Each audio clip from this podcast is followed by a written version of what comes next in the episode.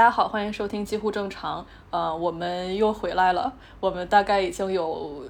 几个月吧，上次更新可能是三月份，就是正儿八经的两位偶像坐在一起更新，还是三月份啊。然后现在已经是七月了。呃，这四个月内我们干嘛了呢？呃，就是各自也经历了很多。我自己呢，在上海经历了两个多月的封城，然后经历了很多心态上的变化，进行了很多思考。或者说教育自己不要思考，然后在这个过程中呢，呃，我也做了一个比较大的决定吧，就是我打算今年呃九月份就出国读书了。然后呃，对这个变化可能也跟这几个月的经历有比较大的关系，是一个直接的因果关系吧，也可以这样说。我这几个月没有录播课的，也做了一些事情，干了一些闲事儿。就是去海南待了一个月，呃，进行了一些呃中国违反劳动法行为的 田野调查，对，呃，A K A 去做了一个冲浪店的义工，但是我觉得那个其实很多中国的义工行业是非常不正规的，这个如果以后有机会的话，可以跟大家聊。呃，总的来说就是一个总结，就是建议大家不要去做义工。嗯，然后也学了冲浪，认识了一些新的朋友。后面觉得需要有一个驾照，然后就去考了个驾照，然后爱上了开车，也做出了一些决定。虽然我没有被封在上海三个月，但是，嗯，上海或者说北京的这些日子的一些。管控措施也，或者说让我不得不去思考我应该去做什么，或者我要什么样的生活，所以我也决定出国了。但是是和偶像的出国的方式不太一样，是我一个朋友帮我申请了新西兰的打工旅行的签证。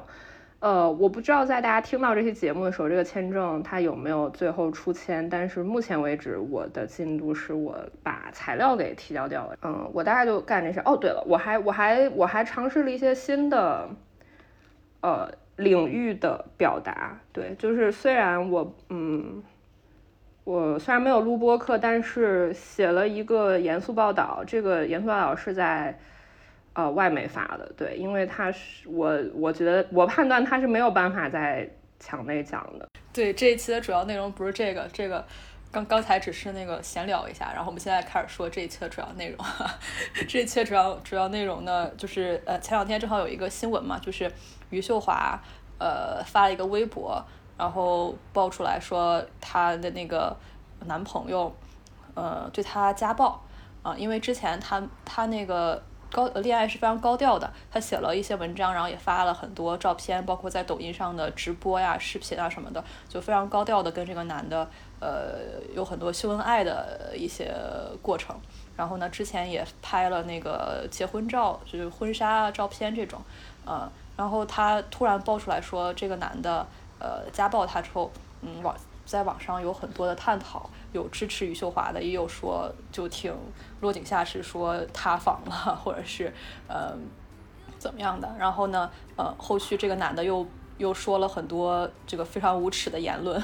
呃，两位偶像很很生气，所以打算过来激情输出一番。对，接下来你将听到两位偶像非常让人熟悉的赛博喷子风格，请大家聆听我下面优雅的中国话。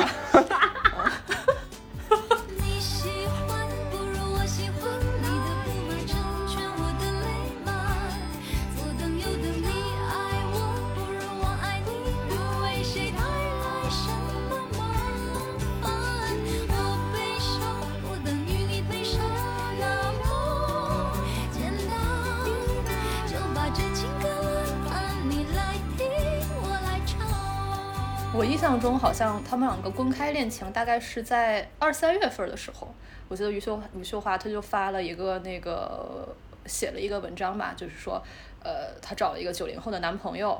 嗯，言语中都透露出非常幸福，呃，然后呢，后来他们两个的当时其实也有很多不看好的声音啦，很多人就说这个男的肯定是图他的钱呀，或者是想借他的名气怎么怎么样啊。本质上就是你也不看你自己什么样子，啊，这个人肯定是不会是真的爱你，肯定是要图你一点什么。然后关呃关于这种声音，于老师呢一向都是非常直面应对的。呃，他当时我记得有一个言论呃很有意思，就是他说，嗯，他就算图我的钱，图我的名气，那又怎么样呢？我我有什么东西能让他图？这也是一种本事吧，大概是这个意思。嗯，然后他的意思就是，不管他图我什么，我现在跟他在一起就是爽，就是开心，这就是我的选择啊。然后他有一段时间在网上也跟挺多人就是呃骂战过，就是关于他的呃这种这个这个婚恋的选择。嗯，然后后来呢，他嗯。发了婚纱照，那个时候当时以为他结婚了嘛，好像前两天说他们只是拍了婚纱照，好像没有领证。然后那个时候还是觉得挺为他高兴的，觉得于老师嗯这一生过得挺不容易的。然后现在有权利有自由去呃做一些自己真正想做的事儿，去体验一下他想要的那种爱情，觉得挺为他感到高兴的吧。嗯，然后我还去他们的那个抖音账号上看过他们呃发的那个。呃，视频，你在抖音干了不老少事儿啊？那天天看小猫小狗，还看余秀华。行，我天天看厨子做菜。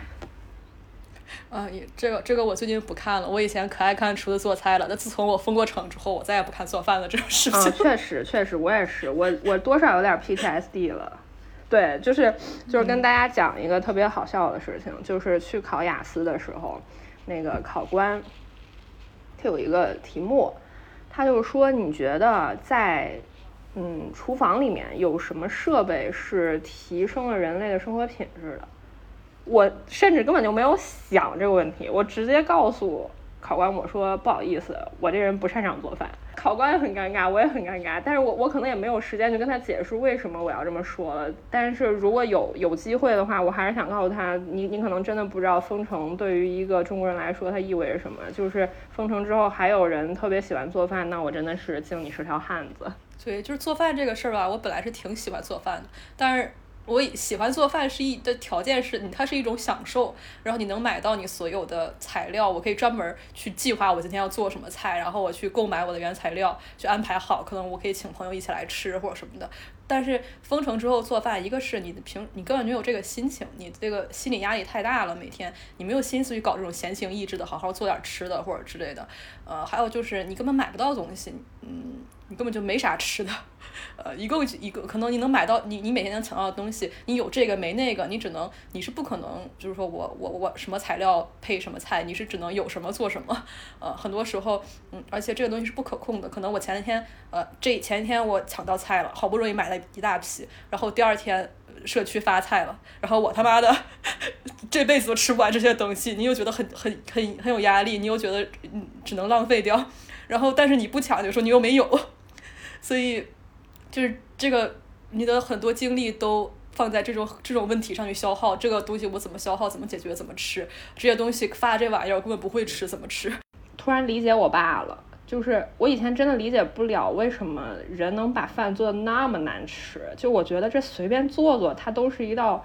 可以的菜。我理解不了为什么我爸会在小米粥里面放一些类似菠菜，呃，那个花生。然后有的时候再放点什么黑芝麻这种东西，就是我理解不了。但是有一天，我觉得我长大之后我就成了我爸，这个事儿太恐怖了。就是有一天我又想吃那个，呃，烫生菜，水煮生菜，又想吃肉末茄子，但是我不想刷两个盘子，也不想刷两次锅。我当时我就灵机一动，我就把生菜放在了肉末茄子里面一起炒，然后那个菜出来之后就。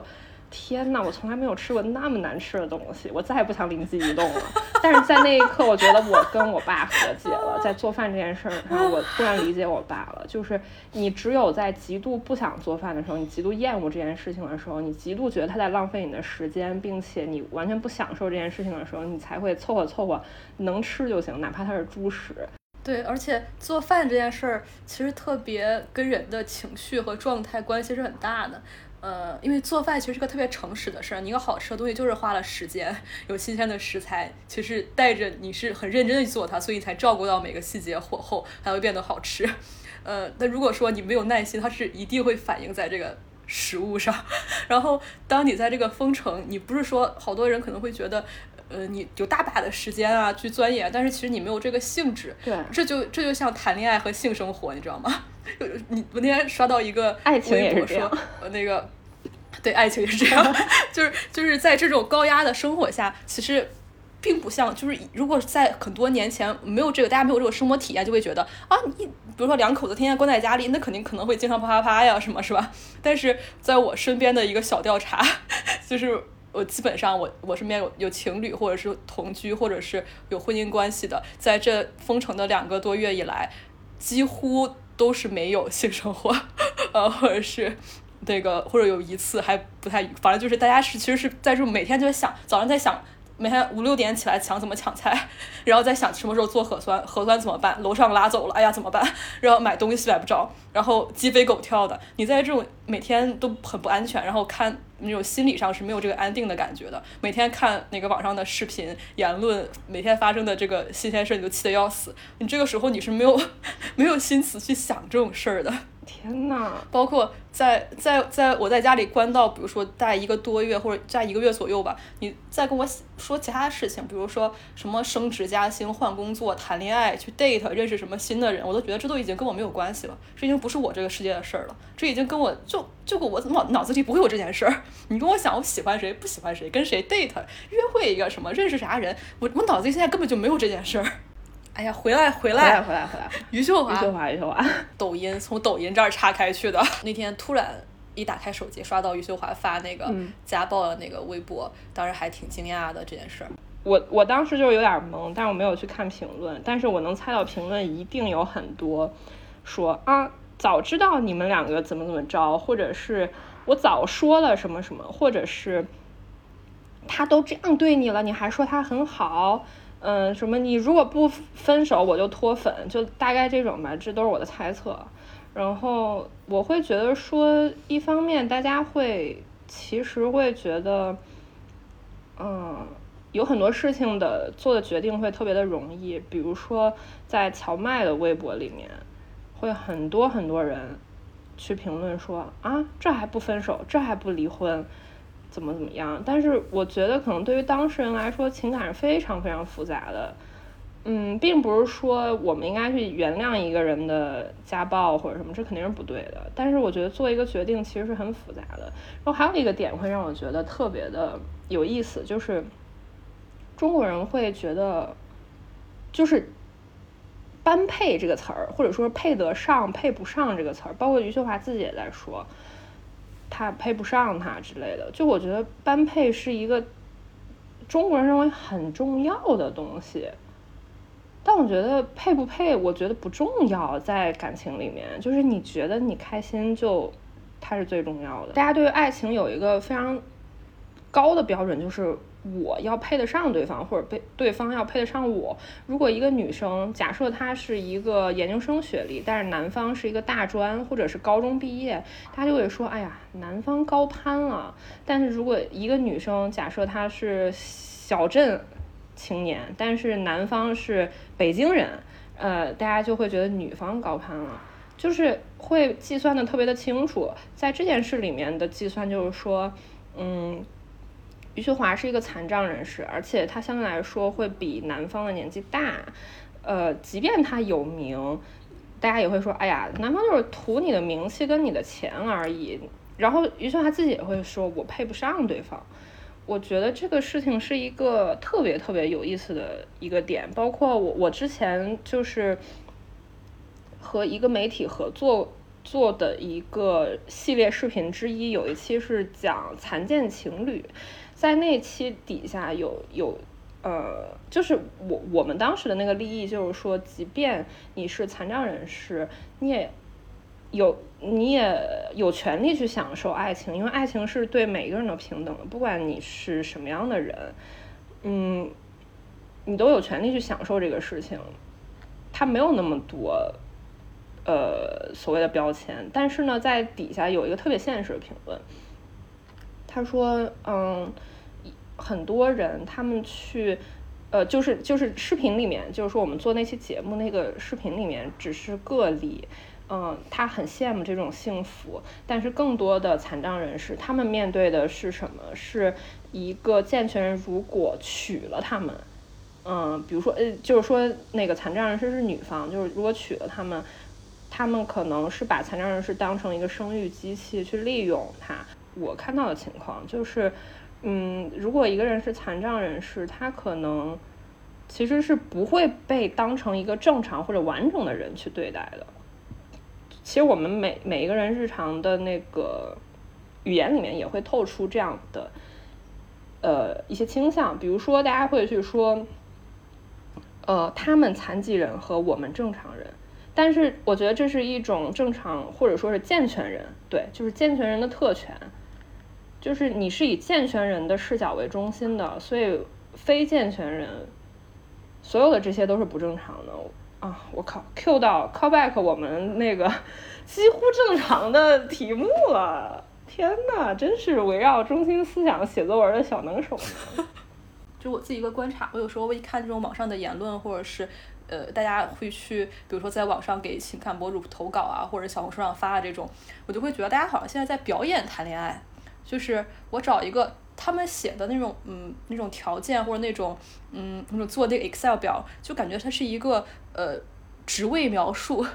或者是一个，就是你你去相亲或者你去 date 人，就好像是一个，呃，对你好像是去面试一个候选人，对对对，然后我就是一个招聘的 JD，就是那种感觉。我需要什么样子的人？他有什么样的技能和要求？他需要几年的工作经验？然后我能提供什么？对 对对。然后呢，你打，然后呢，双方比如说，呃，比如说相亲之后，大家觉得 OK，各方面条件都合适，我们认识一下，然后然后开始谈恋爱。这谈恋爱也是有标准的，比如说在。在什么节日，现在要送什么东西，在什么时候要点一个什么奶茶，在一个什么时候就是，然后还有什么？现在还有什么换情头，然后还有那种呃，就是它是有有公式的，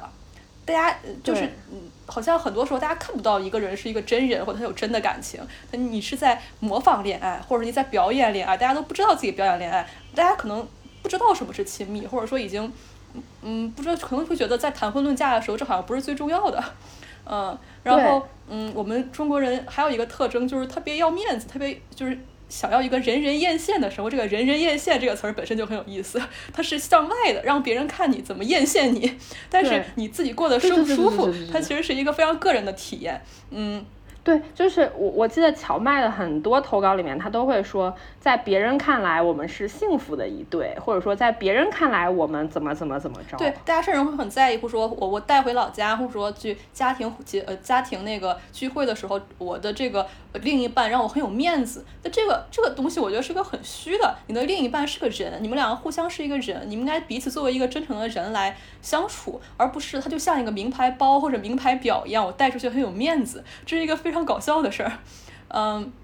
然后呃，这是一方面吧，然后我我另一方面就是说，呃，为什么我觉得大家可能看到余秀华这样的表现，会觉得她非常的突兀或者不合时宜，是因为大家太不习惯有真的人了。互联网上，你看到那些名人、那些明星分手了之后都是祝好什么什么大海怎么怎么样，我爱过你，就是类似于那种，呃，各自安好什么的，就是一定是一个漂漂亮亮的一个，呃，一个非常体面的一个，就是感觉中国人很追求一种体面，他不喜欢在公众场合撕逼，然后即便撕逼也会说不好意思占用公共的这个什么什么什么之类的。对，大家可能期待像一个余秀华这样的名人。应该表现的是，呃，因为怎么怎么原因，他会不会他不会自己报我被打了，或者是那种，呃，他可能会要面，但是余秀华不是，这是他特别厉害一个地方，就是他是一个为数不多你在互联网见到一个真人，他不在乎别人怎么看他，他他有他不好的地方，比如说他他说他骂他那个男方的那个女儿这件事儿。本质来说确实很不好，呃，他会他会真的去道歉，然后他有他的呃恶习，比如他酗酒，呃，或者说他，但是这是他个人的问题了。但是呢，他有他的感情浓烈的时候他就浓烈，然后他也不掩饰他的情欲或者他的他对爱情的渴望，嗯，他也不掩饰他呃受过的伤或者受过的打击，呃，哥真可爱，嘿嘿，然后呃。对他是一个大家非常呃，我觉得可能十年前的微博还是有挺多真人的，那个时候大家会真的表达很多感情，或者哪怕是你现在觉得是矫情也好，会表达很真实的东西。对，就是就是那个那英，妈的最烦装逼的人。对对，那个时候觉得微博上大家都是个真人，大家都很天真。其实现在每个人。都很小心翼翼的，哪怕很多个人的微博也是我只表现正能量，我生活里做做饭呀，看看书啊，然后去网红把打打卡，岁月静好啊。大家好像被这些东西给给给控制了，我必须要表现出我好的地方去发在社交网络上。但我就是个真人啊，我会愤怒，我会有精神不稳定的时候，我有时候痛苦，然后我会做一些错误的决定，我会后悔，我会伤害到别人，我觉得很抱歉，这都是一个一个正常的人该有的样子嘛。然后，呃。我觉得大家对余秀华的不适，是因为现在看到这样的人太少了，呃，会觉得冲击力很大一下子，嗯，对，就是就是大家追求的是一个完美、正确、好的，包括大家对他的反应就是啊，你都他都打你了，你还说他好，或者说他都打你了，你要是不跟他分手我就脱粉，其实也是一个。大家知道他打你他是不对的，所以你一定要跟他分开，什么什么巴拉巴拉的，这是一个正确的行为。所以就是大家总是在做一些看起来很正确的事情，嗯嗯，或者说大家对被大家觉得正确太重要了，就是尤其是一个公众人物，如果你不正确，你好像就很大逆不道，你你你辜负了大家对你的期待。那种感觉，但是我现在就觉得，你去在乎什么别人是不是艳羡你，或者说你这个形象怎么样，别人怎么看你，这都是没有意义的。你做选择，其实最重要就是你自己的意愿，你自己怎么感受，问问你自己，这样子就是你该做的选择。呃，只有你自己的按照自己的意愿生活就行了嘛。然后，嗯，哇，我插播，这酒很酸，不错。好喝，这酒我买过。哦，你喝过？我操，酒蒙子，啥酒都喝过。嗯，然后那个男的，你看到后来第二天，他也接受了一个媒体的采访，说了一些奇葩的话，你看了没有？看了，看了，看了。我我我我其实都没有搜到那个，就是我没有注意，但是我首页全都在转，就我不得不看。嗯，我看了，我觉得这个男的真的是，他可能，我觉得。他要不然就是真蠢，要不然他就是他可能都不知道，他好像真那么想的。对，我觉得他真那么想，而且他他以为大家都是这么想的，他以为这一套他会会管用，他觉得他自己那么说特别的聪明啊，他甚至可能还沾沾自喜，就是我手上是有轻重的，我要是没轻重，他根本就发不出来这些微博，他早死了，就是这种感觉，沾沾自喜的男的。对，嗯。然后，而且会，他会，嗯，这件事儿我也觉得很有意思，因为因为那个呃，之前在他那个视频里面，呃，这个男的一直说他很生气的点是余秀华骂了他女儿，然后那个呃余秀华后来发了一个微博，就是对这件事表示了抱歉，呃，然后我就突然在想，好像。男的我很少见，我甚至想不到一个公众人物男的会道歉，或者生活中我认识的男的他不会这样道歉。男的会怎么说？他要不然比如说嗯吵架了，情侣吵架了，或者女方有什么不满意，男的要不然就是那种哄你，就是很这个哄这件这个事儿本来就是那种非常高高在上的，他是俯视的，他就觉得。大事化啊！你不要闹了，我就你说什么对对对对，都是我的错，你是最好的，哎呀，然后各种什么宝宝，亲爱的小公主，就各种各种这种东西，然后要么给你买个东西，这种哄本身就是哄，我们会用什么哄小孩儿，哄哄就就这种，它是一个非常俯视的一个宠物，对，非常俯视的一个，但是他并不会真正的觉得他有什么问题，他也不可能进行任何的反思，对，要么一种男的还会说，就是转移视线。避重就轻，他会辩解，他会觉得，哎，你误会我了，我不是这个意思，或者是我受了别人的影响，这么大年纪了还会说，哎，都是别人，我身边那些人都怎么样，我受了他们的影响，你这么，你还到现在你还用别的小朋友把我带坏了这一招吗？然后，然后他就会说辩解，我要么要么是你误会我，要不是别人把我带跑偏了啊，我不是这样的，就是这种辩解，要不然他就会，如果你还不行的话，他就会。反咬一口，说你为什么这么咄咄逼人？你是不是疯了？你是不是这么歇斯底里呢？你这个是个疯女人，呃，要么就是这样子。对，一个男的，你很少看到过一个不管是公众人物发生了什么问题，或者他他是非常真诚的表示抱歉的，就是我错了，就是我有什么问题，你一条一条掰开，你想想自己为什么有问题，他对方为什么觉得被冒犯了？男的很少会这样想问题。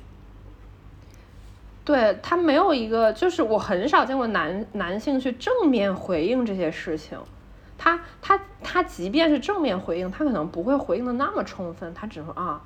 呃，我做了什么，怎么怎么着了，那我很对不起你。然后他就会说完这个对不起，你就会立马的转移话题。但是女性就是，如果我做了什么对不起你，我会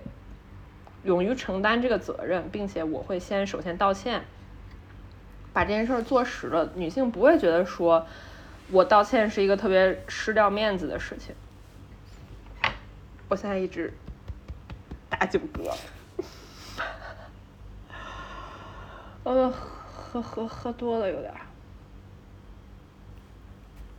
然后没了。啊，该我说了吗？你刚不说一半吗？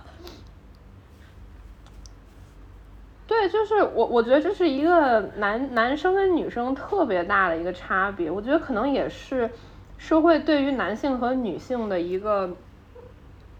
教育的一个问题。就是女性好像被一直被教育说我要反思自己，是不是我哪里有问题，我要做一个谦卑的人。但是男性可能一直被教育就是说你是男孩子，你没错，这些都是在你的成功道路上不可避免的。呃，我会以前会觉得这些事情会让我觉得很愤怒，但是现在这些事情会让我觉得非常的可悲。一方面，大家会就是男生会，呃，因为这些事情会去鼓励自己说：“哎呀，这都是难免的，这都是一些小错误。”但是另外一方面，我觉得他们也从来没有被教育说我应该怎么去真诚。我觉得真诚是一个特别重要的品质，嗯。我现在好像在考那个雅思作文，不是雅思听力啊，就是，就是我现在在在在论述，在跟那个考官总分总，对，就是我我觉得真诚是一个特别重要的品质，尤其是在嗯爱情里面，就是就是男生总是会觉得说，呃，他们认为的我对你好只是一种我达到目的的手段，他们可能从来没有被教育说。我应该怎样？因为爱一个人，或者说是我真的喜欢一个人，去做出我的牺牲，或者是对这个人好。他们没有全身心的去投入过这件事情。嗯，但是女生会这样。我我会觉得这是一个，我现在会觉得这是一个特别可悲的事情。因为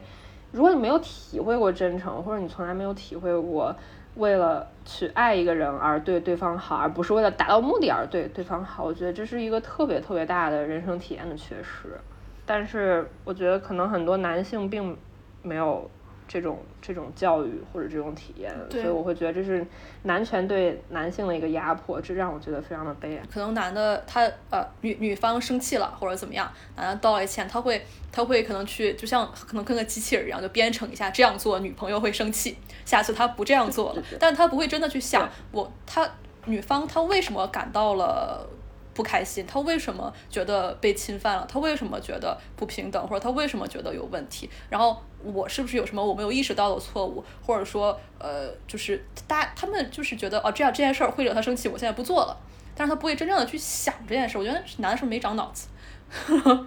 然后，这么狠吗？好狠。呃。对，就是大家总是会去说什么是独立女性，或者大家总是去要求一个女性你要做独立女性，但好像从来没有人去要求过一个男的说你要做独立男性。我觉得男的做独立男性的最基本的一点就是你要长脑子，你去反思一下，或者你要去带着解决问题的思路去想为什么这件事情会发生。而不是说我怎么把这件事情圆过去。对，男的就是 ego 太大了，你知道吧？他们就是满脑子都是我，他们好像觉得女的事永远都跟我有关系。包括任何关于女性的议题，在此如果没有男听众，非常想说说给男听众听，任何关于女性的议题，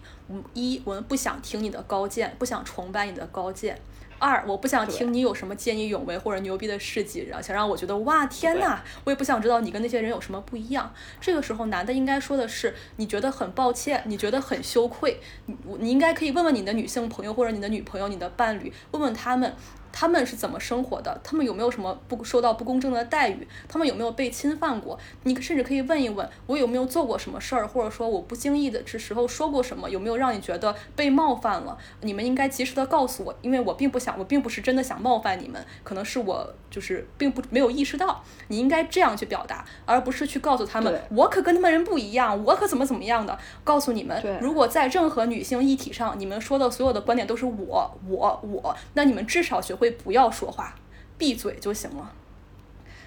对，就是男的。他有些男的吧，他哪儿都好，他就是长了个嘴。因为之前不是因为那个唐山的事件，网上也有很多，豆瓣上也有很多很多女性女网友说，因为这件事儿跟男朋友吵架了，分手了或者之类的。然后这些男的甚至还会觉得很委屈，又不是我在打人，你看我多好呀，我多么多么多么怎么样的啊？就是你看着社会新闻，你精神这么不稳定，你还要迁怒于我，男的还觉得自己受了巨大的委屈，然后自己哎呀，我好我好心胸宽广，去包容他的脾气，然后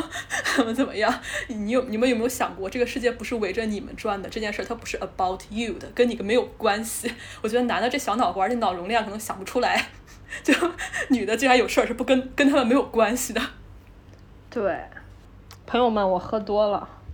咋办呀？嗯，没事儿，多多多就多吧，就可能有点结巴。余秀华的那个，嗯，微博里面他说了，他第一句就是说他对我很好，就是他对我特别好。然后这个我也觉得特别有意思的一个点是在乔麦的很多投稿里面也会去强调说他对我很好。然后呢，我会觉得说女性她们会觉得对我好是一个特别高的标准嘛，但我我会觉得就是，嗯。之前来过我们播客的一个酷姐姐，就是她的那个那个 date 的弟弟比她小将近二十岁的那个姐姐，她说，如果这个人他对你不好，就是说这对对我好是一个最低标准。如果他连对你好都做不到的话，那你可以把他蹬了。但是在荞麦的投稿里面，相信可能很多女性她都会拿这一点去说服自己说。啊，他对我很好，或者怎样？当然，我我并不针对余秀华，因为决定他已经做了，而且他做什么决定，我觉得都没问题，因为这是他的体验。但我我想，可能跟更多普通的嗯女性朋友去讲的是，我觉得对我好这件事情，并不是一个值得你去一直跟他在一起的一个标准。嗯，我记得之前我们做过，就是一个 TVC 还是什么的，当时蒋老师也参与了那个，就是我们当时有一个问题，嗯，去问一些上海舞厅的叔叔阿姨，说，嗯，如果是在爱、宠、爱你、宠你和尊重你里面去选的话，你会选什么去排第一位？然后那些所有的阿姨都选的是尊重，没有人选的是宠或者是爱。就是不管是什么样的关系，或者说什么样的状况，以及你们这个关系维持了多久，我觉得尊重是第一位的。如果他对你很好，但是他并不尊重你，那我觉得这个关系可能也并不值得维持。如果你希望一个人对你好，我觉得这是一个你没有办法控制的事情，因为对不对你好取决于别人，它并不取决于你自己，这是一个可能会失控的状态。你可以对他抱有期待，但是你不不可能去得到一个你完全想要的结果。所以，我觉得女性朋友们也许可以换一个角度去想：如果你希望任何一个人，不管是谁，他对你好，你试着把这个希望别人对你好的这个期待放在你自己身上。如果你希望别人这么对你，你不管是希望对方怎么对你，你先试着自己这样对自己。呃，我觉得这是一个很跟跟自己相处的一个方式。当然，用一个特别特别俗的方式去说，就是爱自己。但是，我觉得爱自己是一个特别宽泛的一个嗯口令或者口号，就是你怎么你希望别人怎么对你，你就怎么先这样试着对自己。我觉得是一个可执行、可量化的一个一一个一个执行标准吧。天呐，我我我脏了，我又开始说互互联网词儿了，好脏啊！对，就是一日互联网人，终身互联网人。对，所以就你，你可以把自己当成一个自己的朋友，这个我我们也之前说过，或者说你把自己当成一个自己的孩子，你希望别人怎么对你，你先自己去试着去对你自己这个朋友或者对你这个你的小孩儿。嗯，我觉得把把你的关注点放在自己身上可能会更好。就对于对于我好这件事儿，我有一个非常具体的例子可以跟大家分享。呃，就是我身边有一个人吧，嗯，她她是一个呃很优秀的一个呃女生啊，她嗯自身那个工作能力也很强，家庭也也非常好，呃，然后她在上海的工作也不错，然后家里父母全款给她买了一套豪宅，呃，反正就是生活。就是她自自己能力也很强嘛，然后各方面都很好，然后她找了一个男朋友，男朋友是她的下属，呃，工作也不如她，然后各方面就是形象啊、什么家庭啊，各方面都不不怎么样。然后呢，现在说他要他们要结婚，然后呃，原因是他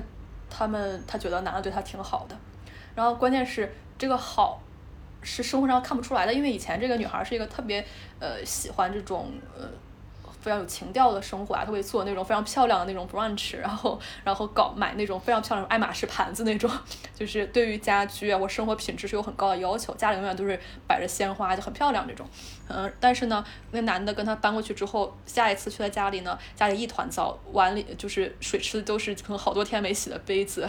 呃，然后到处都是。堆的东西啊，衣服呀，乱扔的。然后他还说这男的对他很好。然后具体说你哪里对他好呢？就比如说他举了例子，就是很小，就比如说他哪天起来非常累，今天状态不好，男的可能给倒了一杯蜂蜜水 之类的，呃，或者是平时去哪儿，然后男的可能开车去接送他，就是这种。然后，然后。这个当然，他就决定就是要结婚了。这我也别人也没有办法说什么了。但是我就是觉得，我们这社会是不是教育的女生，让我们的女性太缺乏这种自爱，或怎么说这种，就是一种自己照顾自己。你你你真的是缺人给你倒这杯水吗？你不喝这杯水能怎么样？或者是？对，就是好像无论你你你再好，我这个人我自己生不管经济条件、工作能力各方面，你再好，你好像都要找一个人来照顾你，好像你要把什么托付给别人一样。呃，你为什么会需要这？为什么会把自己放在一个这样的一个弱势的一个一个角度？嗯，还有很多人会觉得，我如果我现在不跟这个人结婚了，我后来找不到更好的怎么办？你为什么会这样想？呃，你为什么要自我贬低？或者说你找不到更好的，你如果没有合适，你就不找呗。你你不结婚就不会死，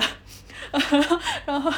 对，就是你你刚才说的这个点，其实跟我刚才说那个点是一样的。就是你如果希望一个人，你觉得给你倒一杯蜂蜜水是好的事情，那为什么你自己不能这样对自己呢？你觉得你现在需要一杯蜂蜜水，你给自己倒不就完事儿了吗？现在年轻女性有这种想法，可能是一种社会灌输的，或者我们从小看到的那种。呃，甚至从童话故事开始，都在灌输这样一个同样的理念，就是一个女的最后都要找一个好男人托付终生。然后如果说你没有找到这个呃对象，好像你就失败了，或者怎么样的。嗯，但是我觉得现在女性大部分的东西你都可以独立提供给自己，不管是呃住房、工作，就大现在大部分女性自己也工作，收入并不一定真的比男性低。然后你有能力提供给自己正常的生活，呃，然后去决定自己的人生道路。你，我觉得没有必要把你的感觉，把你的你的幸福一定要托付在我有能不能找到一个男的 这件事上。包而且这种小的问题，可能别人一倒这杯这杯水，你现在觉得你那个好像很很幸福，但是可能这后面代价是很大的。很多人他们在哭诉的时候，或者说去说，比如说。渣男出轨啊，或者说是被家暴的时候，他们会是一个受害者的形象。当然，他们确实是受害者，但是有更多的女性，她们其实不是受害者的身份，他们会把自己放在受害者的那个心态或者身份里面。讲讲真，这个异性恋关系里面，男女本来就是不平等的，它是一个结构性的问题。但是，我觉得女性可以不把自己放在这个受害者的身份上。包括余秀华，我觉得她说这些，她并不是说她在昭告天下说这个人多坏，他害了我或者怎样，他只是一种他的体验而已。他高兴的时候，他幸福的时候，他想昭告天下，我现在很幸福。他现在不高兴了，他受到了伤害，他也告诉大家，我现在就是受到伤害，他只是一个很客观的。我之前跟一个朋友去讨论一个问题的时候，嗯，他是一个男生，他很有体谅女生的意识，但是我觉得在这一点上他做的并不好。他会，嗯，比如说他觉得有一个男生，他他认识的很多男生都是渣男，他说这些男生会去 PUA 女生，会去用一些贞洁牌坊去禁锢女生，甚至会去家庭暴力女生。他会觉得说这是一个结构性的问题，因为男权男生更有话语权，所以他们去这样对女生，呃，他觉得男性这样做的人是更多的。我不去讲数据，但是我想说的是，我想说女性并不一定永远都是受害者，起码从女性自己的意识层面来说。我们可以不把自己放在一个受害者这么一个身份，我们只是一个体验者。如果你是一个受害者的身份，或者说女性一直是一个受害者的身份，那其实就是一直把女性放在一个客体上，它不是这个事情的主体，它还是一个客体。其实它，我觉得这也是另外一种对女性的不够正视。它不能说是歧视，它只能说是不够重视。就是主动权永远掌握在男男生的身上。所以这是当时我反驳那个男生的一个点，就是我觉得这并不是一个结构性的问题，因为女性一样会 PUA。呃，很多女生，包括我在那个小红书上看到很多男生也会在哭诉说：“哎，我女朋友，我前女友或者怎么怎么样，她她是一个渣女。”呃，或者是一些同性恋群体，他们也会说，这这里面的权力关系可能并不是像我们想的那样。就是比如说一或者是 T，他们就一定会 PUA。当然，我觉得一跟 T 这个完全是异性恋的分法，这个是，呃，这这就不展开论述了。只是说，我觉得这这这是非常不公平，而且非常粗暴的。只是说，嗯，在这件事情里面，受害者和施暴者他是非常复杂的，并不是说只有男性会施暴，并不是说只有女性会受害。如果我们假定了女性一直是受害方的话。他其实就是把我们女性就看起来是没有主动权，永远是一个客体的身份，这其实是另外一种歧视。嗯，然后关于这个有很多，这是一个非常主流的观点啊，就是看那个很多网上的呃女年轻女性的一些观点，就会说哦，我跟这男谈恋爱，他对我是不是不够认真，或者说我要找一个就是一要跟我结婚的这样一个。那他，我要先考验这个男的，比如说愿不愿意给我花钱，是不是要跟我见家长，啊就对未来有没有什么规划，或者什么，就是他怎么样对我。我觉得这个是也是一种自我的，把自我当成一个客体。嗯，你你在自我里面不是一个主体，就好像就是你把自己当成一个商品去竞价一样，竞拍似的。我找一个最好的一个 offer，呃，然后能提供我最好生活的，或者怎么整体排一个最优解。但是其实不是这样的。你我觉得女性你应该把自己当成一个主体，就比如说我要去追求一个什么样的关系，你去你就是找一个我要一个什么样的感情，我就想要那种烈焰。熊熊烈焰那种激情的关系，我就去，我就是喜欢这个人，我就去，然后我就是想要一个愉快的性生活，我想体会我自己的性愉悦，我想找到我的性高潮，那你就去去。呃，你不要把自己当成一个客体，好像就是我都跟他发生关系了，但是他却把我扎了，却不要跟我结婚，或者说怎么样？这就是你把自我放在了一个弱势群体，放在一个被选择的一个一个一个位置上，对，才会这样。但是我们其实不是，呃，我们现我们女性应该探索自己的路嘛。你要你要寻找什么样的人生，你想过什么样的生活，你要自己去设计，自己去争取，然后你也去选择一下他们，呃，而不是想着就是我怎么让自己。呃，就是在这种男性的选择中有更大的有更大的优势，然后让更多的男的喜欢我，找到一个更好的买家，并不是这样的。对对，而且呃，我我就是我想到有一些人会去杠说，哦，如果一个女的她就想烈焰，她就是想要去体验不同的性生活，那你有没有想过，女性的生理构造它根本上就和男性不一样，女性是更容易去承担这个，比如说疾病或者怀孕的风险的。就是我们在这里讨论的并不是一个生理上的问题，而且我们也很承认生理上女性确实是要风险更大的。我们讨论的重点是一个心理的状态，就是你可以做到什么，不要因为你的生理状态是怎么样的，然后你就去给自己找借口说我去等着被选择，因为即便你是被选择，你也没有办法去保证。你所谓的这个好男人，他有没有嫖过娼，对吧？而且我觉得大家太二元论了，好像你说一个女的说我想要体会我自己找寻找我自己的性愉悦，这一定意味着她要和很多很多的人发生性关系才可以。当然不是，你可以和有一，你只要找到一个非常好的、尊重你的、真正关注你自己的体验，而不是把女的当成一个性客体的一个对象，那你你可以只和一个人发生一辈子只和一个人发生性关系，你依然可以有各种各样花式的性体验，或者你既然可以探索很多愉悦。对，就是有很多女性，她会觉得其实这这个人我跟他并不舒服，不管是相处来说还是性关系来说，我并不舒服，但是我不说，我等着他来问我，或者说是我我去适应他，就是你为什么不让他去适应你呢？就从来没有一个人去讲过说这个。呃，插入式或者说是纳入式的，不管是怎么说啊，反正就这么一个式的性关系，它到底是不是适合女性？因为它就是一个很男性主导的一个方式。我女性需要什么你要提啊，如果你不能因为说哦现在情况就是这么个情况，那如果大家都不去提，那情况永远都是这么一个情况。你可能不不不会去说我我是一个改变整个女性状况的一个人，但是你可以改变你自己的小状况。我我我我还想到一个点，就是刚才说这个对我好，我觉得可能我们的嗯中国式的家庭也好，就是呃我们这个社会背景啊，这个环境好像很嗯比较难有一个非常好的关于爱的教育，呃大家嗯不知道，我经常有时候看那种 PUA 啊或者什么，我会觉得可能这个人的小时候。父母也是有点 PUA 打压式的教育，所以他很吃这一套，他会把 PUA 当成爱，很多那种流行的话术，什么啊，就是哎呀，你你也没有什么好，各方面怎么怎么样，但是不知道怎么样，我就是爱你啊。我觉得这个本身就是个打压，因为我觉得我我挺棒的，我不需要你跟我说我什么都不好，但是你就是不可自拔的爱上了我，我知道我挺棒，我非常自信。然后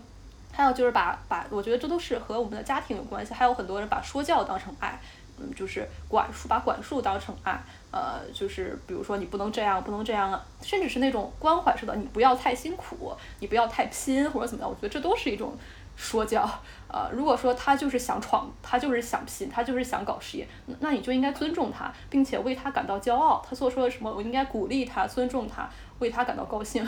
而不是说啊，你不要太辛苦啊，我不希望你太辛苦啊。这这，我觉得都是我们父母也会这样子觉得，他们他们也就觉得这样是爱，因为爱你，所以我才想让你留在家里做公务员的呀，我不想让你去大城市拼搏呀，你太辛苦了呀。嗯，但是我觉得这不是爱。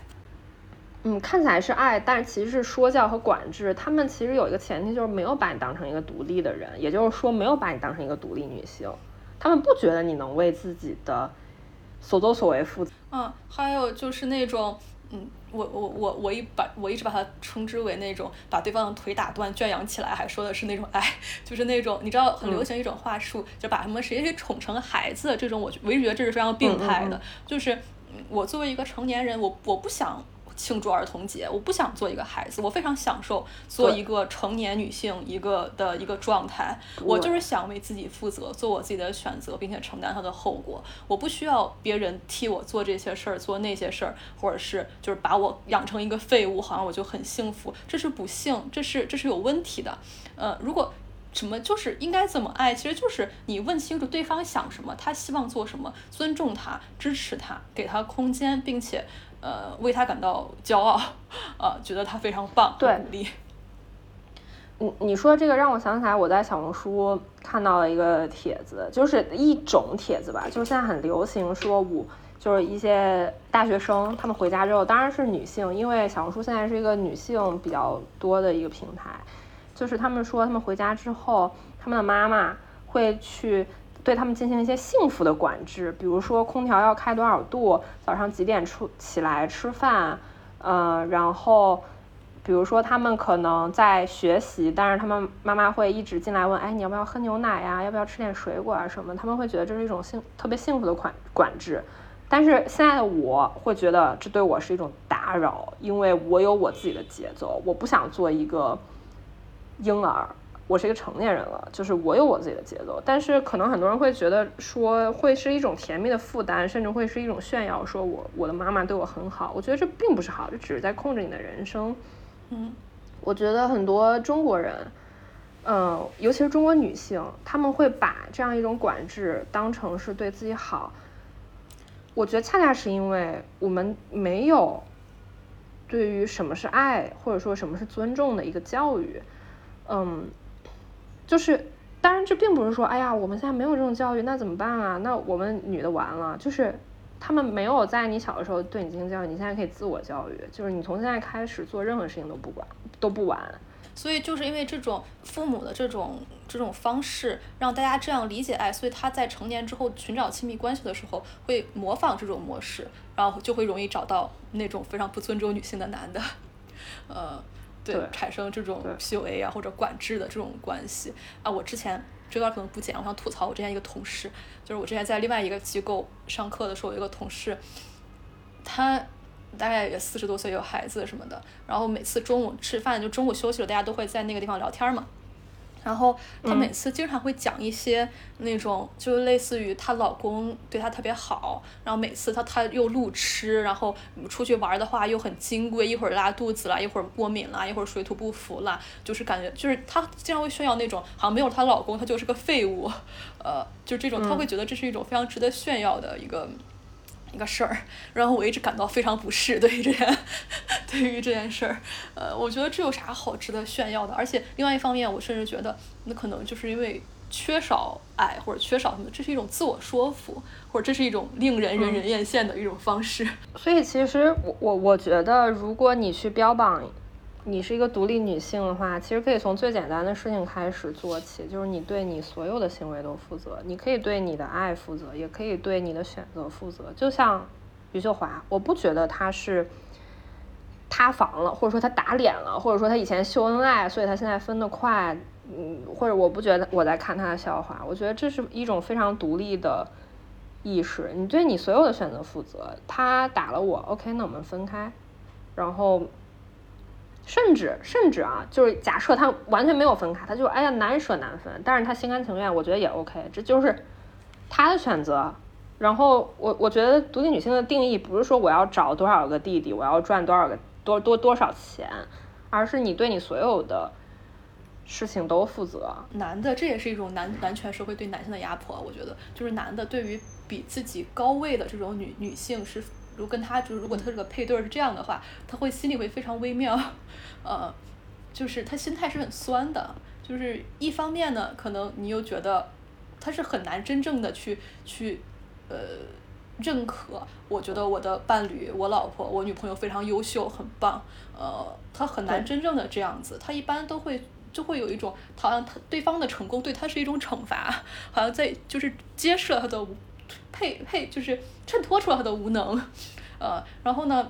然后就男的就变得很敏感，又会很在意，就是别人觉得他是吃软饭的呀，或者别人觉得他怎么样了，嗯，我觉得这也是一种男权男权社会对男性的压迫吧，因为呃这个社会希望男的要顶天立地，要养家，然后呃要找一个比自己位置低一些或者弱一些的一个女性伴侣，呃，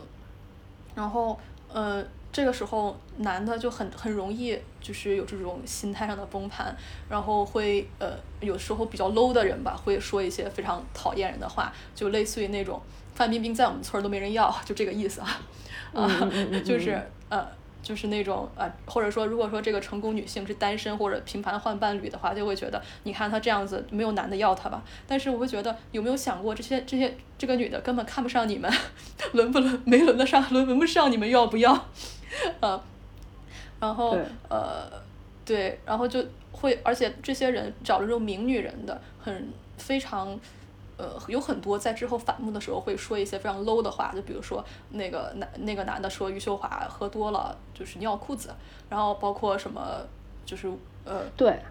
对说一些非常私人的那种黑料，就重伤对方。他他并不能去完全的攻击这个女性，他只会让这个男的显得特别的。对，我记得以前以前王菲好像呃。这可能是王菲的众多众多这个短暂的约会，其中一个好像是跟一个哪个搞摇滚的一个男的有过一段儿，是是不是那个谁呀？二手玫瑰的梁龙。然后那个男的好像有一次访谈的时候说，他跟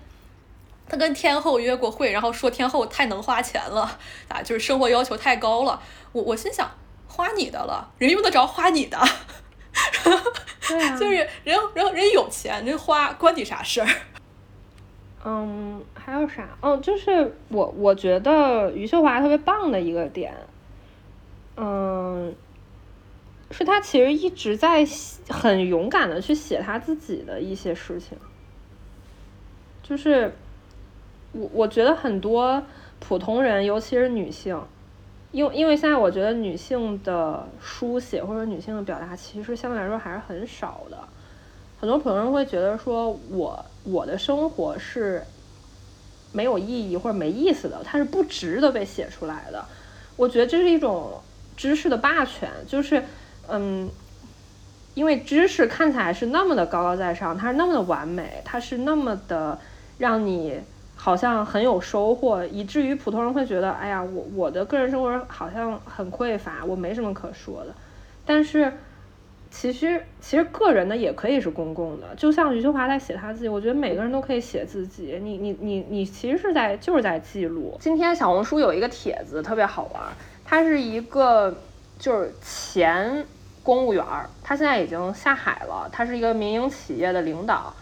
嗯，他去教大家怎么去写东西，然后里面有一句话特别特别的好玩儿，他说一定要忘了你是谁。我觉得这是在体制内的所有的写作的一个原则，就是让你去个人化，你就是国家机器的一部分。但是个体个人的表达是非常珍贵的，就是我我觉得每一个人你都要记得你是谁，你的性别，你的名字，你说的任何的话都是有价值的，尤其是你去讲一件完整的事情。你去补全一个很重要的信息的时候，就是因为一直以来可能大家都会被，嗯，教育说，尤其我们以前小的时候写作文的时候，说你作文里面要引用那个名人名言，你要陶渊明怎么说，什么普希金怎么说，钢铁是怎样炼成的，他是怎么讲的，你要背点这个，你才会得高分。如果你说了一些自己很私人的东西，就是你没有这些点。考官是不会给分的，所以大家一直以来的教育就是说，你只有去说那些名人的东西、大众的东西、知识的东西，你才会有价值。但我觉得不是这样的，就每一个人很个性化的叙事，它也是有价值的，它可以成为公共表达的一部分。就像余秀华，他嗯，在他的他说了这个男生、这个男性男人家暴他之后，有有的人就去。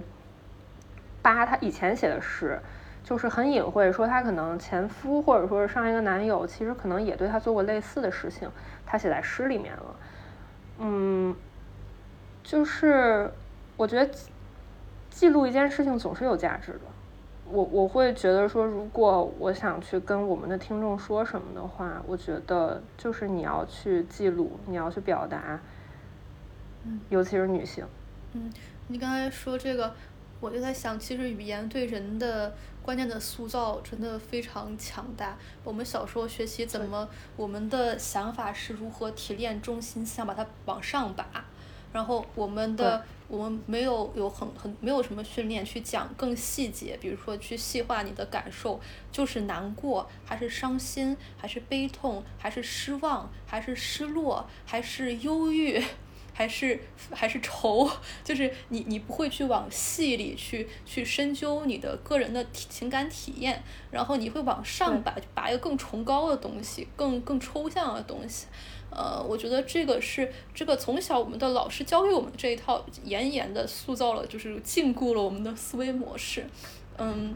然后包括是要引用名人名言，你我们从小写作文其实都会自我审查，会想我这个想法是不是正确，是不是正能量，是不是对的？但是没有什么想法是不对的，你你这个你的想法就是个想法而已，呃，然后。嗯，然后包包括想就是去你去引用名人名言，这其实也是一种自我打压。为什么我说的就不对？名人名言说的就是一定是感觉是有千斤重的。我说了这个就我我这个论述就完整，因为谁谁说过，所以就是对的。凭什么是这样？谁说过就是谁谁谁说过都不一定是对过吧？对的吧？他也不一定就比我说过 要有更高的价值。嗯，对。一方面是这个，一方面呃。这个我觉得这件事它也是性别的，在在那个呃，之前看一本书叫《如何抑制女性写作》，里面就有一个观点，类似说，嗯嗯，就是任何男性的东西，比如说谈论政治，谈论社会、谈论运动、谈论历史，这些感觉是男人的事情。这些是有意义的、有价值的。任何比如说这种呃女性的爱情故事，这种闺房秘闻，或者是那种私人八卦、邻里关系，这种家长里短，就我们说婆婆妈妈的这种事儿，呃，或者是青少年的这种。Teenage 就是那种 love story，这种一定是那种有更低的价值的，不值得被认真对待的。为什么这种女性的叙事和儿童的或者青少年的这种故事会放在一个更低的位置，不值得被认真对待？而那些男人的关于运动、政治、体育、社会、历史这些男人的事情，就是显得就是高级的，嗯。包括我们说这种浪漫电影，呃，像说那种呃，就是小妞电影、小妞话剧，就带有一种贬义，就是带有一种这种非常微妙的，就是女人才喜欢这些玩意儿，啊，就是这种对他，他就是不不能登大雅之堂，他就是很休闲，但是他不会有什么深刻的意义的那种。如果你就告诉一个人说，啊，我特别特别喜欢穿普拉达的女王，或者是我特别特别喜欢失恋三十三天。大家会觉得天呐，你这个人好没品位。他他指的没品位，并不是说这个电影拍的不好，所以你没品位，而是说你竟然不喜欢那种很高级的，比如说，呃，并不代表我的个人喜好。比如说，你竟然不喜欢 V 字仇杀队，你竟然不喜欢天堂电影院，你竟然不喜欢。拯救大兵瑞恩这种电影，你你会喜欢这种小情小爱的东西，完全就是小家子气。大家会有这么一个，包括女性自己也会对这个有一个很明确的高下区分。我觉得这是不好的事情，就是它没有高下之分。对，然后关于这个私人叙事要对这个这个社会对男性的压迫，就是男性要做一个沉默的。这个呃，一个一个靠谱的演戏形象，他是不叙述这种私人的细节或者私人的感性的东西的。男的更多的是说会忽略或者压抑自己的这种感性体验，然后女的呢又会自我打压，会觉得我这种东西小家的气，或者这种我都是那种我私人的这些东西不是不值得讲述的。但是其实都不是，每个人都可以讲述，呃。男的，你也可以表示出，也可以去讲你你伤心的事儿，你觉得困难的东西，你觉得呃，你不用都都跟兄弟大家沉默着都在酒里，也你也不用不必这样，呃，女的也不必觉得我喜欢这种小情小爱就怎么样了，我一定要去关注战争、关注政治才显得我我这是个很知识分子，也也也不必要，呃，对，然后还呃，由此引申了另外一个。话题我觉得也很有意思，是前段时间一个女性朋友跟我说的。她说，呃，她觉得一个会成功的人或者是一个牛逼的人，他一定是男女同体的。她是怎么解释这件事情呢？她所谓的男女同体，可能是比如说一个女性，但是她的思维很直男，她觉得这对女性是一种褒义的想法。呃，当然，他另外一个角度就是，如果一个男性他有他的所谓的女性的思维或者女性的气质。他也觉得是一个很好的，就是我我我能明白他的意思，但是我想纠正的是他的说法。嗯，我觉得没有一种品质是只属于男性或者只属于女性的。就比如说有野心、强壮、目的性很强，或者是 aggressive 这种，它并不只是属于男性的，它也一样可以属于女性。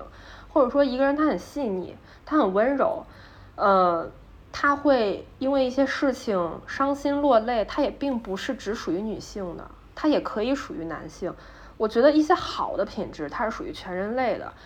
他没有一种刻板印象是说这个事儿就应该属于男性，这个事儿男性做才对，或者说另外就是啊，这是一种特别女性气质的东西。如果一个男性有女性气质或者怎样，我能明白大家这么说的意思，但是我还是觉得，如果你这样讲，其实是一种刻板印象，你在禁锢你自己。呃，我当然认为，如果一个很好的人类，或者是一个很全面的人类，他是有各种各样的品质，他也可以很强壮，同同时他也可以很脆弱，他可以很共情别人，但是他同时也可以目的性很强，这是并不冲突的。但是我不想说大家用这种很粗暴的分类去说啊，很直男或者很很女性。我我觉得这就是在禁锢自己，或者说是给一些性别去做一些很很传统、很落后的刻板印象的划分。还有就是，我想说一个点，就是很多人会觉得说，嗯，会吐槽余秀华说他是恋爱脑，就是啊，你之前跟他在一起的时候很好，呃，他现在打你了，你不能了吧？你就是恋爱脑，你就是被恋爱冲昏了头脑。我觉得恋爱脑这个事情我也一直很想吐槽，当然我们之前的播客可能也吐槽过，我之前我自己去写东西的时候也写过，就是大家可能很多人会觉得你去追求一种真爱，或者说被追求全身心的被爱是一种特别羞耻的事情。就是说，如果你是一个独立的人，就应该搞钱，就是一个无情的搞钱机器，你就应该去，呃，片叶不沾身，或者说你去一直搞弟弟什么的。但我觉得人之所以是人，他就是会去动情啊。我觉得如果对一一个人，他对一个感情特别特别的认真，或者说是他不管对谁他都很认真，这不是一个坏事儿，它不是一个值得羞耻的事情。我觉得恋爱脑是一个特别粗暴的一个说法，它其实就是。很不尊重，很不尊重所有人。他他尤其是不尊重女性吧，因为可能他去形容女性这么形容的会比较多。尤其是觉得，哎呀，你怎么这么恋爱脑啊？你一点都不上进什么的。尤其是很多女性，她也会这么说。她说啊，我就是一个恋爱脑什么的，谈恋爱谈起来恋爱我就什么都不顾了。我觉得没有没有必要这么说。我觉得这是一个特别好的品质，就是你可以全身心的投入，同时你也对自己任何的行为负责任。这没什么不好，这很勇敢哦。而且还有一个点就是，大家总觉得谈恋爱和搞钱它是冲突的，但我觉得并不冲突。它不冲突的点在于哪儿呢？在于有些人吧，他也没谈恋爱，他也没搞到钱，他并不冲突，好吗？对，就是搞钱嘛，无所谓。谈恋爱你也可以一边谈恋爱一边搞钱，你可以谈恋爱一起搞钱，或者或者谈恋爱就是你搞钱的方式，那也能行。也行，随便你怎么都行，这是这是这是无所谓的哦。对我刚才想到一个点，就是大家在谈论就是女性的角度的时候，像一些很多呃女权主义者会觉得你要把男的当成一个参照物，就是向男的学习。我觉得男的不是一个很好的参照物，就是觉得哎，你看你这么样，男男多渣，男的才不会觉得后觉得有什么愧疚呢？你要跟男的才不会去觉得真的在意这些事儿呢。我觉得男的。我们骂男就是因为男的糟糕不行，你还要向他学习是干嘛呢？就是这，我觉得大家去说这个，呃，并不是说女的太看重感情了，或者是。我可能可能是反过来想，可能是男的太不够看重感情了，或者是男的没有受到足够的关于爱和体谅和尊重照顾的教育，呃，是是，大家可以去从恋爱脑或者说从那种向男的学习，向跟男的对标中间找一条新路，就是你可以走做自己的选择，你不要觉得哦，因为男的都是渣男，作为一个女权主义者，我也要玩弄弟弟，我也要做一个渣女，这没有什么好骄傲，这跟这跟渣男去说我有好几个女朋友怎么怎么样，就像就一一样油腻一样恶心。嗯，所以，对，所以就是大家不要去模仿男的，他们不值得模仿，没有什么好模仿的。呃，对，就是你说这个让我想起来，小红书上面他们也会有一些很教条的东西，就是所谓的教女生谈恋爱。他有一条是这样说的，他说，嗯，如果你想像男的一样谈恋爱，或者说我们就要像男的一样谈恋爱，那有一个标准就是，可能你跟他说了四五件事儿，发了八九条信息。但他只回最近的一条，或者说只回最后一件事情，男的都这样，我们女的也这样，就是表现我们不在乎，就是，可是我会觉得为什么要这样子呢？就是他就像你说，他并不是一件好的事情，它是一件非常非常无理的事情，而且表现了这个人他并不，并不是一个共情能力很强的人，就是为什么我们要向一个不好的人去学习呢？就是我们完全可以走。走自己的路，如果你认为这是好的，你就去做就可以了。如果你做了这些你认为对的事情，但是他并没有给你你认为满意的回答或者结果，你把它登了不就完事儿了吗？就这么简单的一个事儿，你觉得谁行就谁上呗，就你把它登了不就完事儿了吗？你为什么一定要可着一个男的去跟他耗呢？就是。你可以去立的这件事情，你可以走自己的路，你你你就这个世界的主体啊，就就像余秀华，他他就是他的世界的主体啊。这个男的，至今为止可能会有报道说这个男的，但是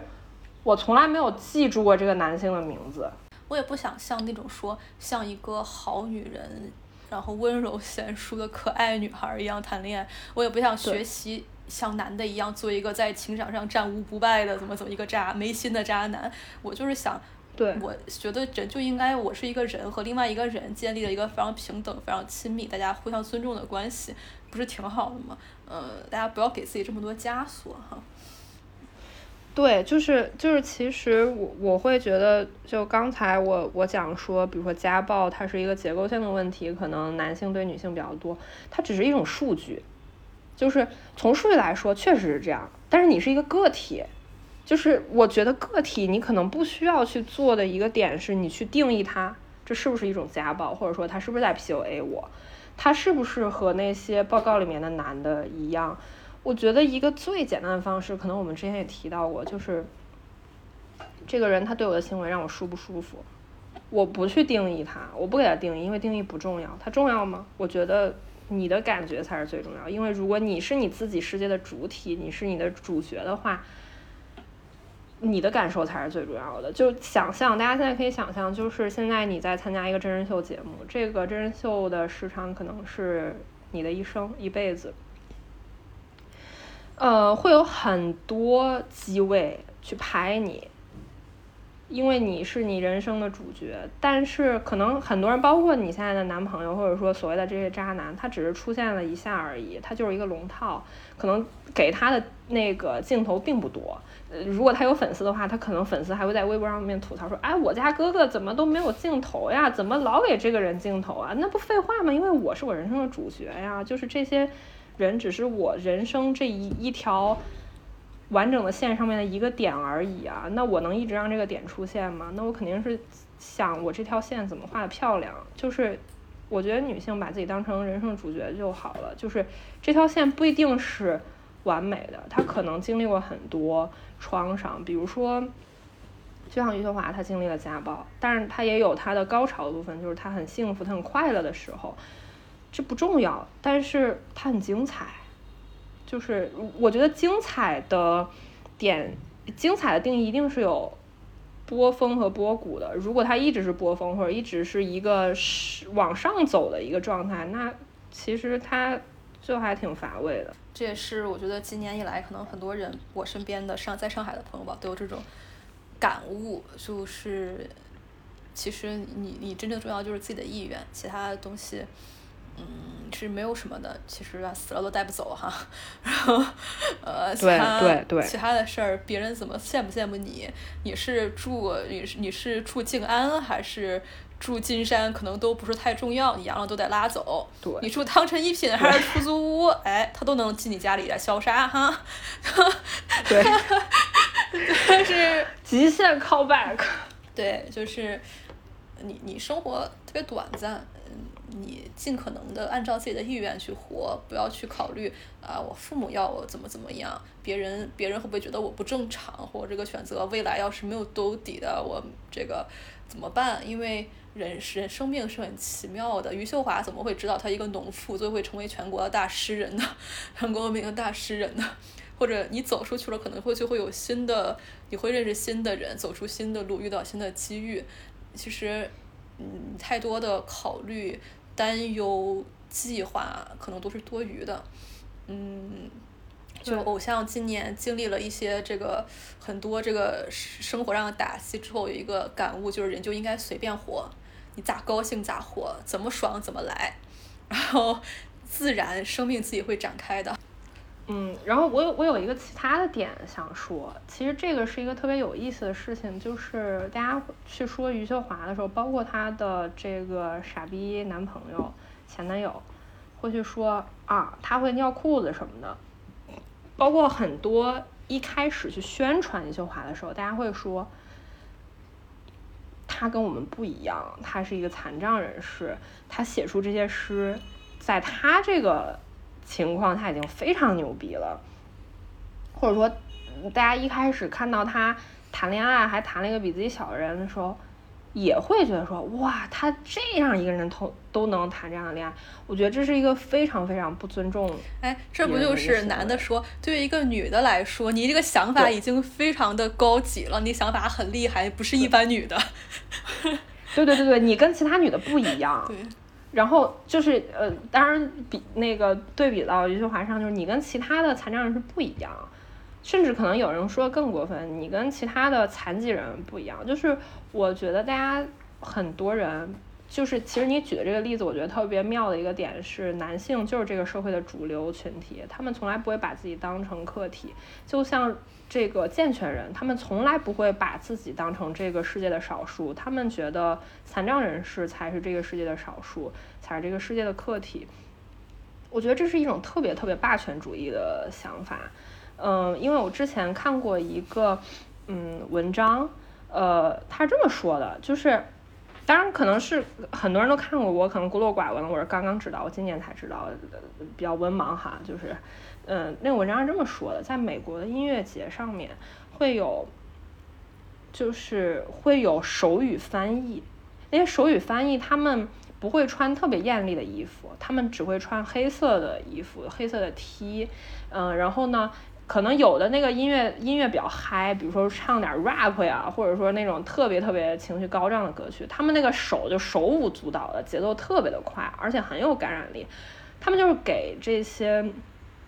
听障人士去设置的。然后我第一反应是，包括很多人，他们第一反应是：妈的，你都听不见了，你还看什么音乐节呀？但是我我会觉得。就我我去想这件事情，我觉得特别的妙。就是其实一个正常的社会，每一个人的需求都是应该被照顾到的。为什么听障人士他就没有权利去看音乐节？我觉得认为听障人士没有权利看音乐节是健全人的霸权，是健全人的对这个世界的认知。听障人士他们也有他们的感知的一个嗯基础和背景，他们也有权利去享受这个东西。嗯，然后我跟一个朋友交流，因为他是学商科的，他会觉得说，他觉得中国的商科，因为他是在中国，在国内特别特别好的一个学校学商科，所以我觉得他的话可能还算有说服力吧，因为这学校都已经这么好了，我我也没学过商科啊，我不是啊什么？这不就是网上 top two 吗？这就两个选择，你选吧。对 对。就是我，因为我自己没学过商科，我可能不知道这个。但是引用别人的观点，我觉得会有我，我需要一个特别安全且有说服力的，才能不被喷。对，就是他说他觉得国内的商科，中国的商科会，嗯，给人感觉特别的不好，就是他不会去考虑一些人文的需求，或者说是。嗯，人性的需求，他只会去考虑说这个东西我们怎么才能把它的利益最大化，它怎么才能有商业价值？当然这无可厚非，他自己也说，因为这就是商科，它的目的就是去看怎么有价值啊，它有没有投资价值啊，它怎么去盈利啊什么的。如果你老是去考虑一些很公益、很人文的东西，那可能它没必要叫商科是吧？它叫公益组织，我觉得更合适。但是同时，他也觉得说，如果你过度去考虑一个商业价，比如说这个音乐节，呃，听障人士的这个手语这这这方面，可能中国就会觉得说，哎呀，那这个有没有可能去大规模的培养这些，嗯，手语翻译呢？如果有的话，他们的消耗是多少呢？或者是他他们要加入什么样的组织呢？他们给我们带来什么样的商业利益呢？或者我们之后要怎么去营销这些东西呢？就是没有人会觉得说这个东西是真的人类需要这个。而且还有一个点，我会觉得说现在所有的事情，我们所有的设施也好，我们看见的每一样东西也好，都是为了多数人服务的。就比如说，我经常在想一个问题，就是大提琴这个东西。嗯，我老师经常说你要把手指给撑开，我说我撑不动啊，这太太宽了。嗯，老师就是说，因为之前大提琴或者说很多乐器都是男性去演奏的，我就说那都二零二二年了，为什么不能给女性做做一些这种演奏的乐器？这是其一。二是如果这个人他是左撇子怎么办？他就是左手拿弓怎么办？他右手拿琴怎么办？就是你现在所有人都是左手拿琴，右手拿弓，那这种状状况其实也很霸权呀。就所有的这些都是很主流、很霸权的东西，包括余秀华的这件事情，我会觉得大家一开始对他所有的称赞，包括现在对他的诋毁，都是有他是一个残障人士这个点在的，就是他跟我们是不一样的，他不是一个健全人，所以要么我们怜悯他也好，要么我们去因为这个事情他他。去攻击他也好，就是我觉得这是一个特别糟糕的事情。同样的，让我觉得很糟糕的是，其实这也是男性对于女博士和搞笑女的调侃。很多女孩会自嘲说搞笑女没有爱情，嗯。因为我觉得，包括女博士跟搞笑女，他们是一个一个范畴，就是说，男性是很惧怕女生有智慧的，他们需要一些胸大无脑，然后很贤良淑德，不会多想的女生。如果一个女生她会想事情，她会思考，男性会觉得她会算计，自己驾驭不住她。就是驾驭这个词儿，你去看她的偏旁部首，它就是马字旁，就是你只有会去骑马的时候。嗯，它是一个你的牲畜或者宠物的时候，你才会驾驭它。我觉得大家对搞笑女和女博士的这种心态，其实有点像健全人对于残障人士的这么一个霸权的心态。有点想尿尿。成全我